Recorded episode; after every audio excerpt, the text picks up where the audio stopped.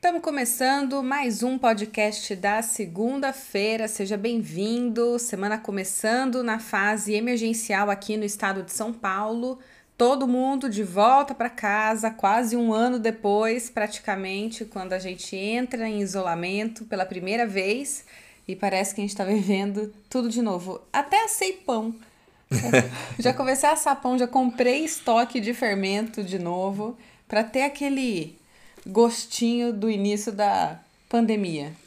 Olá pessoal, tudo bem? Aqui é o Júnior, é um privilégio estar com vocês.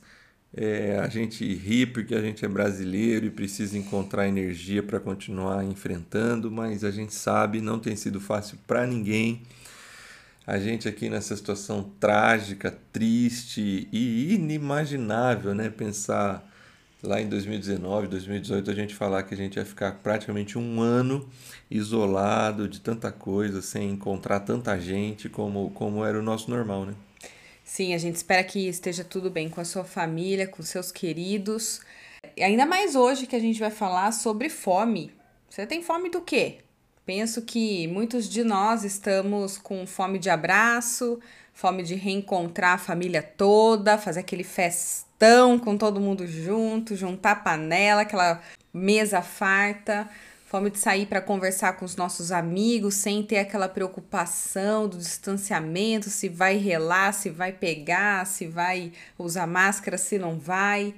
Fome de estar tá todo mundo junto no encontro, de ter aquele Sim. lugar cheio de gente de novo, de ter o nosso balcão cheio de comida de novo. Verdade. Gente, como eu tô com saudade de estar tá todo mundo ali no final nossas do encontro, festas. nas nossas festas, delícia. Olha, não vamos começar, senão eu vou ficar nostálgica em plena é. segunda-feira, nostalgia. E aí, como é que tá a sua fome? A gente vai conversar sobre isso daqui a pouquinho. Segura aí.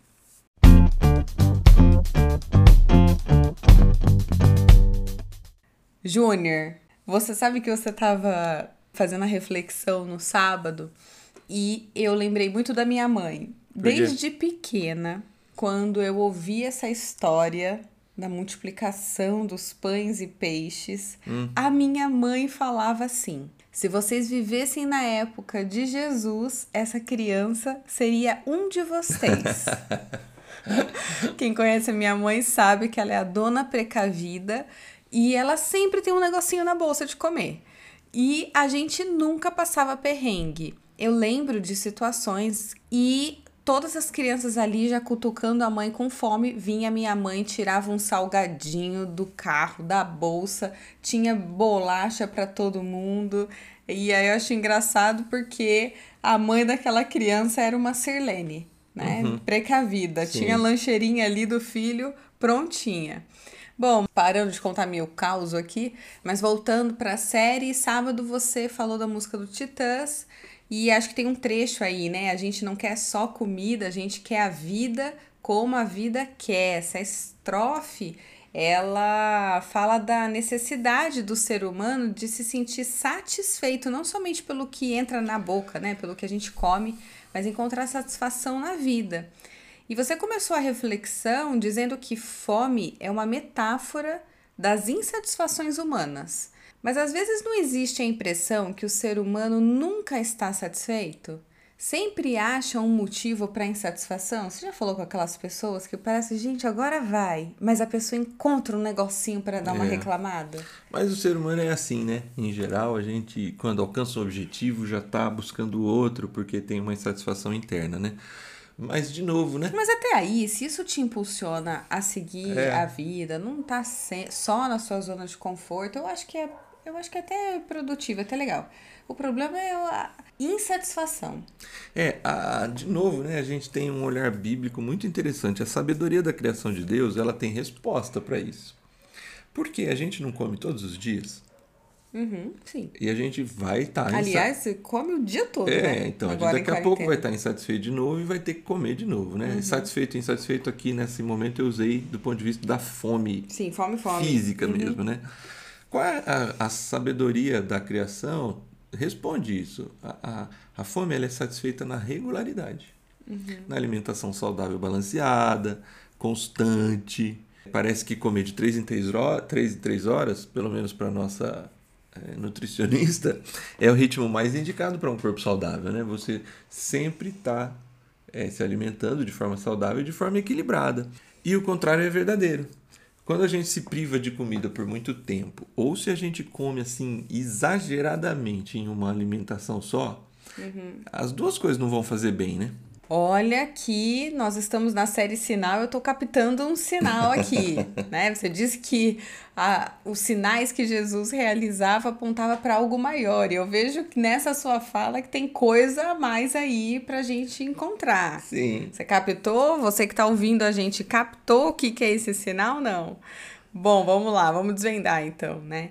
É, você está dizendo que quando a gente tem pouco, seja comida, ou seja, amor, seja afeto, carinho, realização. Naturalmente, o ser humano tem um sentimento de insatisfação. E aí, na busca de se saciar, uhum. na busca de encontrar a satisfação, o ser humano exagera. E aí que vem o problema, porque ele se afunda tentando encontrar mil maneiras de encontrar essa satisfação, de aproveitar tudo, de viver tudo, de curtir tudo, que é o lance de, da intensidade que se coloca. Isso. E aí o sentimento no final não é de satisfação, não é de encontro, mas fica o vazio, fica aquele sentimento de que não, não encaixou, não rolou. É isso. Vamos pegar um exemplo da pandemia? Uhum é, tá todo mundo com saudade de, de reencontro, né? Sim. De uma grande festa, uhum. de voltar a encontrar a comunidade. Sim. Então, a pessoa que pensa, e aí é legal o pessoal que está ouvindo a gente, quem estiver ouvindo, fazer essa reflexão pessoal. A pessoa que pensa a vida por essa lógica dessa satisfação é, de, de, exagerada de que eu preciso ter, eu preciso fazer, eu preciso aproveitar, ela vai, o que, que ela vai fazer? No dia em que puder ter aquele momento assim, todo mundo junto, que vai abraçar, vai cantar, vai, se, vai ter um momento assim de, de quase um êxtase. Nesse, esse dia vai chegar, se Deus quiser. Amém. É, 2022, 2023, esse dia vai chegar. No dia que isso chegar, essa pessoa que vive dentro dessa lógica, ela vai sair desse momento de culto. Porque a expectativa criada vai ser tão grande, ela vai botar tanta energia ali ela vai sair com prazer. Uhum. Mas logo ela vai falar: puxa, não era isso. Uhum. Não satisfez. Mas sabe por quê? Porque a expectativa que você coloca no outro é sempre ruim. Viver a fé do outro é ruim. Esperar pela fé do outro é ruim. Porque você tem uma expectativa, mas o outro não vai conseguir alcançar as, o que você quer. É impossível viver à base do outro ou terceirizar um caminhar com Jesus que é seu, é contínuo, é se alimentar todo dia, ao invés de querer se empanturrar um dia da semana. Isso, essa é a lógica. A, a, a lógica da criação de Deus, de matar a fome, inclusive da presença de Deus, é uma lógica de todo dia, hum. do encontro diário com Deus, uhum. do encontro rotineiro com Deus. Os grandes momentos são legais? Sim. São super. Eu tô com saudade de ver aquele Todos nós balcão estamos. cheio de comida é... no final do encontro, todo mundo conversando Todos e comendo. Nós. Qual é o, o detalhe? É que a pessoa vai. Talvez essa pessoa chegue na seguinte conclusão: ah, não era disso que eu precisava. É. Não, não, não, faz sentido. Só que ela tá errada na conclusão. Porque Mas, Júlia, não sabe o que isso. acontece? A gente vai ficar super feliz o dia que a cadeira estiver pertinho uma da outra, o dia que tiver comida. Mas dois encontros depois, voltou ao normal. Assim, já, já aquilo, aquilo já não é mais o extraordinário. E aí a busca pela satisfação volta tudo de novo porque a gente precisa encontrar um elemento que se chama regularidade, ao invés de esperar pelos grandes eventos, pelas grandes marcas, por, pelo extraordinário todos os dias. A sabedoria de Deus para matar a fome é um processo regular e constante. É isso aí. E aí, quando eu ouço você falar Deus tem vida abundante, uhum. quando a gente fala em abundância, É algo que tem de sobra. Isso. E parece até contraditório com o que a gente acabou de falar, porque nós falamos de regularidade, do pouco a pouco, de não esperar, né? Você não precisa comer oito pedaços podendo comer um, dois pedaços todo dia, Uhum. né? Parece até contraditório, mas não é. Que explica um pouco mais sobre o que que é a abundância de Deus, tendo esse pano de fundo que a gente acabou de conversar. Deus criou o universo, coloca o ser humano nele como gestor de tudo. De alguma forma é como se Deus dissesse assim: conheça, experimente, desenvolva, aproveite. Esse é o seu mundo. Eu fiz isso, eu fiz o mundo e eu quero que você conheça as cores, experimente os sabores, ouça as canções, sinta o clima, aproveite sensações diversas que esse mundo vai oferecer. Tudo isso foi criado por Deus e é bom.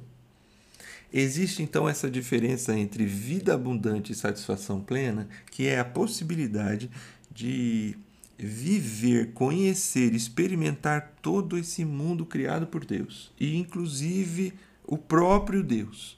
Só que quando se vive de forma extrativista, consumista, é, abusando de tudo, querendo tudo ao mesmo tempo, achando que aquela é a última pizza que você vai comer e aí você come 8, 10 pedaços, isso não vai fazer bem. Então, assim, existe uma diferença entre vida abundante e, e uma vida desregulada. A vida abundante em Deus é porque a gente tem acesso a tudo e nós poderemos viver muitas experiências, mas nós não somos dominados nem condicionados a nenhuma delas. Foi o que aconteceu, exatamente o que aconteceu ali em João 6. Depois de satisfeitos, porque aconteceu a multiplicação dos pães, né? Sim. Jesus alimentou a todos, recolheu os cestos, a multidão se dispersou, Jesus ficou somente com os discípulos. É, Jesus atravessa o lago para o outro lado, a multidão vai até Jesus. Leia lá como é interessante o que Jesus diz. Vocês, é, a multidão volta no outro dia para encontrar Jesus e ele vai é, dizer assim: vocês estão me procurando por causa do pão e não por causa do sinal que vocês acabaram de ver. Lê lá, João 6,26. Você pode ler para gente aí? Posso sim, vamos lá. A verdade é que vocês estão me procurando não porque viram os sinais miraculosos, mas porque comeram os pães e ficaram satisfeitos. Percebe? O foco deles é comer o pão e ficar satisfeito. Mas isso é comportamento de multidão, Júnior. Independ... Assim, com Jesus e continua sendo hoje da mesma maneira. Mas eles vão encontrar a insatisfação. Porque eles estavam focados naquilo. Pão, pão, pão. Como se então Jesus todo dia fosse fornecer aquilo. Jesus fala: peraí, vocês estão entendendo errado. Vocês estão me buscando por causa dessa satisfação, mas essa satisfação é muito pouco, vocês não estão entendendo. Olha o que Jesus diz: vocês não estão entendendo o sinal. É. Isso é interessante porque eles tinham uma oportunidade de, de ter muito mais do que pão vida e abundante, peixe. Vida abundante. Eles tinham a oportunidade de ter muito mais do que pão e peixe. E eles estavam escolhendo o, o miraculoso, sem entender o a mais que Jesus tinha para oferecer. Isso, porque não, é, não quer dizer que Jesus não quer fazer essas coisas. Ele quer, como fez outras vezes, como foi abençoador, porque ele tem vida abundante para o ser humano. Só que o problema de Jesus nessa frase é assim: vocês não estão entendendo a vida abundante. Vocês estão focados na coisa, nessa satisfação do, do imediatismo, do consumismo. Vocês não estão entendendo que tem algo para além disso. E aí é bom a gente entender que vida abundante é diferente de uma vida desregrada, de uma vida que é dominada por qualquer coisa, como um vício, ah, eu gosto disso, eu não gosto daquilo, algo que é muito pessoal. Deus tem o melhor pra gente, mas ele sabe como que isso pode ser bom no tempo certo, do jeito certo e caminhando com ele, entendendo que cada coisa significa e tem o seu lugar e não somente naquilo que a gente tem que receber, mas aquilo que a gente tem que caminhar para encontrar a maturidade mesmo. A maturidade é um bom exemplo de, de algo que vem com o tempo, de algo que vem muitas vezes numa dor e que a gente espera um milagre que muitas vezes não vem. Que vem uhum. a partir de um processo, que vem ao final ou durante um processo que geralmente dói.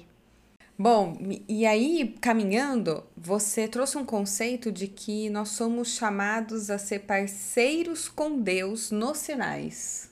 Sim. Existe ali no texto, né? Jesus vai colocar Felipe à prova, né? Uhum. Ele vai Ah, chamar... eu não gostei do seu exemplo. Eu ia falar. É, eu né? falei, é. Porque eu não acho que é uma prova, no sentido, ah, passou na prova, reprovou na prova. Uhum. Porque se é uma caminhada, nós temos que ter o direito do erro. Sim. É, é a imaturidade, ela não é um sinal de ah, te peguei na pegadinha. Não, não é pegadinha. É, mas eu fiquei com essa impressão da, da pegadinha, sabe? Vamos ver se você vai dar a resposta certa. E eu não acho que é a resposta certa. É, é o que aquilo tem para oferecer de aprendizado. Sim, eu disse que não é uma pegadinha. É, Jesus está oferecendo a Felipe ali a oportunidade, quando eu falo que ele não passou na prova, é assim, Jesus chama Felipe e ele fala assim, e agora Felipe, o que, que a gente vai fazer? Só que o texto diz que Jesus sabe o que ia fazer. Ele não perguntou para Felipe porque ele não, Não sabia, sabia. o que ia fazer. Ele pergunta para Felipe para colocá-lo à prova. Nesse sentido, concordo com você. Ele não faz uma pegadinha, mas ele chama Felipe assim para responsabilidade, para e aí, como é que como é que a gente faz? E aí Felipe tem uma postura assim, não vai dar, impossível. A gente não tem dinheiro para 5 mil pessoas. E aí vem André, junto com o garoto, fala: Olha, tem um garoto aqui com cinco, dois, cinco pães, 5-2. cinco, cinco pães e dois peixinhos. Júnior, mas Eles olha. colocaram o que tinham, que era pouco, para Jesus agir. Então, mas olha que legal que é a nossa postura frente às circunstâncias. Multidão teve uma- um comportamento, certo? Correr atrás do imediatismo da- do espetáculo. O Felipe é o cara ou a mulher aqui que nega, que não, não tem solução, não, e não tem nada que fazer. Que é um comportamento meu e seu em muitas das nossas circunstâncias. A gente enfrenta situações que a gente fala, ih, não tem saída não, ixi, já não, dá- não dá, não dá. E tem gente que é mais negacionista mesmo, né? Tudo primeiro vem um não para depois né? pensar, né? E o André, ele traz, ele nos ensina a olhar para o lado. O que é que você tem na mão? O qual, é, qual é o recurso que é disponível?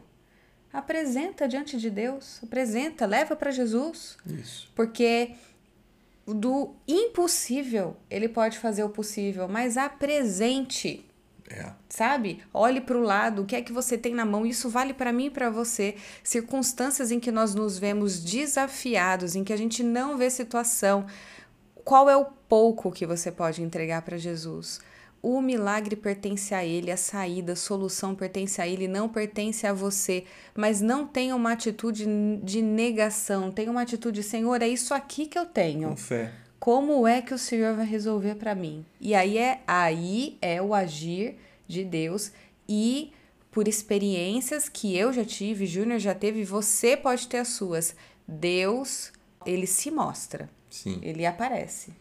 Essa ideia da parceria é interessante porque, assim, Jesus, num dos maiores milagres dele, ele não faz do nada. Ele convida é, seres humanos a fazer parte disso. Sim. Como é que a gente vai resolver isso? E ele espera uma atitude Atitude. que Felipe não Sim. teve, mas André, André teve. teve. Atitude. É, é né? atitude assim: é, olha, é muita gente, mas a gente tem aqui cinco pães. E, e, e eles, e, e ele se coloca com fé diante dessa situação. Isso mesmo. Bom, aí no final você falou que Jesus é o pão vivo que desceu do céu.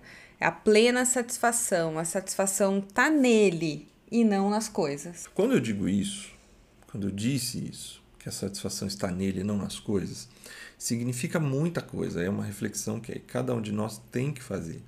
Mas é, vale aqui nesse podcast a gente tratar assim que a gente não pode entender essa informação é, de forma equivocada. Ao dizer que precisamos absolutamente concentrar nossa ansiedade, nossa fome em Deus, isso não significa dizer que desprezamos completamente todo o resto e vivemos assim de vento, vivemos sem se preocupar com nada, com as coisas comuns da vida. Uhum. O que comer, o que vestir, as viagens que eu quero fazer, as a família que eu quero formar, a profissão que eu quero seguir. Uhum. Parece que o que Jesus aponta é que qualquer coisa dessas, quando ocupa um lugar central, e a gente faz tudo para ter, seja certo ou errado, passa por cima de quem precisar passar, faz o que tiver alcance o que não tá alcance, isso ocupa um lugar que é de Deus. É, é uma forma de idolatria até. E Deus passa a ser um meio para a gente conseguir as coisas. E é aqui que está um problema. É João 6,26 de novo. Essas coisas são e serão importantes porque tudo isso foi Deus mesmo quem planejou e criou para que a gente vivesse. Ele idealizou esse mundo. E é, é legal dizer: Deus não fez um mundo imaterial, etéreo. Uhum. Deus fez matéria. E isso é Sim. é bom. Dá um exemplo para a gente aterrizar isso que você está falando. Vamos lá. Uma profissão que a pessoa ama. Você ama o que você faz. Você dá o seu melhor. E dependendo do ponto que você vai chegar, ou na idade ou na carreira, parece que existe uma lógica muito pesada por vezes que vai te obrigar a passar por cima de alguns valores e até mesmo de algumas pessoas para você conseguir o que você quer ou o que você não conseguiu pelos meios normais. E aquilo que era muito bom, porque é criado por Deus, porque no mundo material a gente uma das coisas que vai dar identidade e significado para a vida humana é o trabalho, aquilo que era muito bom, por vezes vai se tornar o seu vício, Sim. a sua corrupção. Uhum. Então, assim, a profissão feita com excelência é um sinal do cuidado que temos com toda a terra. É, com as pessoas da terra. Somos responsáveis uns pelos outros. A profissão é um sinal que aponta para a glória de Deus que nos faz para a excelência, para entregar o melhor. E isso dá prazer para quem faz e para quem recebe. Uhum. Isso faz parte do processo da vida abundante que Jesus oferece. Só que no dia que a lógica se torna profissão por ela mesma, num vício, numa corrupção, numa, num vale tudo, uhum. aquilo que é bom faz a gente se perder. Se torna mal e, e Deus aí passa a ser, mesmo para quem é cristão, é, Deus passa a ser somente um meio de alcançar aquilo e não mais é, esse sinal que exterioriza a glória de Deus. Muito bem, vamos caminhar então para o final para refletir, experimentar e expressar? Uhum. Reflita então, você tem fome de quê? Como é que você tem se relacionado com Deus em algo que entende a abundância dele todos os dias na sua vida? Ou você está esperando os grandes eventos e aí isso nunca te satisfaz porque nunca atinge a sua expectativa? Experimente a vida abundante com Deus. É, viver com Deus é viver abundantemente. Só que isso, como a gente está dizendo aqui ao longo desse podcast, vai ser uma grande jornada. Você vai ter tempo, você vai ter a oportunidade de crescer, de amadurecer e aproveitar as diversas coisas. Faça a experiência de não viver de forma consumista, mas viver a partir da perspectiva da abundância que Deus oferece. E para expressar? Viva a vida. Viva a vida ao dizer que Deus é a maior fome que a gente tem que ter. Vai significar viver a vida com Ele sendo essa primeira coisa. Buscar em primeiro lugar o reino de Deus e a sua justiça, e as demais coisas serão acrescentadas. E ao viver a vida assim, a gente expressa essa vida abundante de Deus através da profissão, dos relacionamentos, da maneira como a gente age e vive no mundo. Expresse essa verdade por meio das diversas dons e talentos que Deus te deu, não sendo preso a nenhum deles, mas apresentando sinais que, que Deus vai mostrando em cada um deles. Muito bem, então a gente chegou ao final desse podcast. Uma semana excelente para todo mundo. Tchau, tchau pessoal. Tchau, pessoal.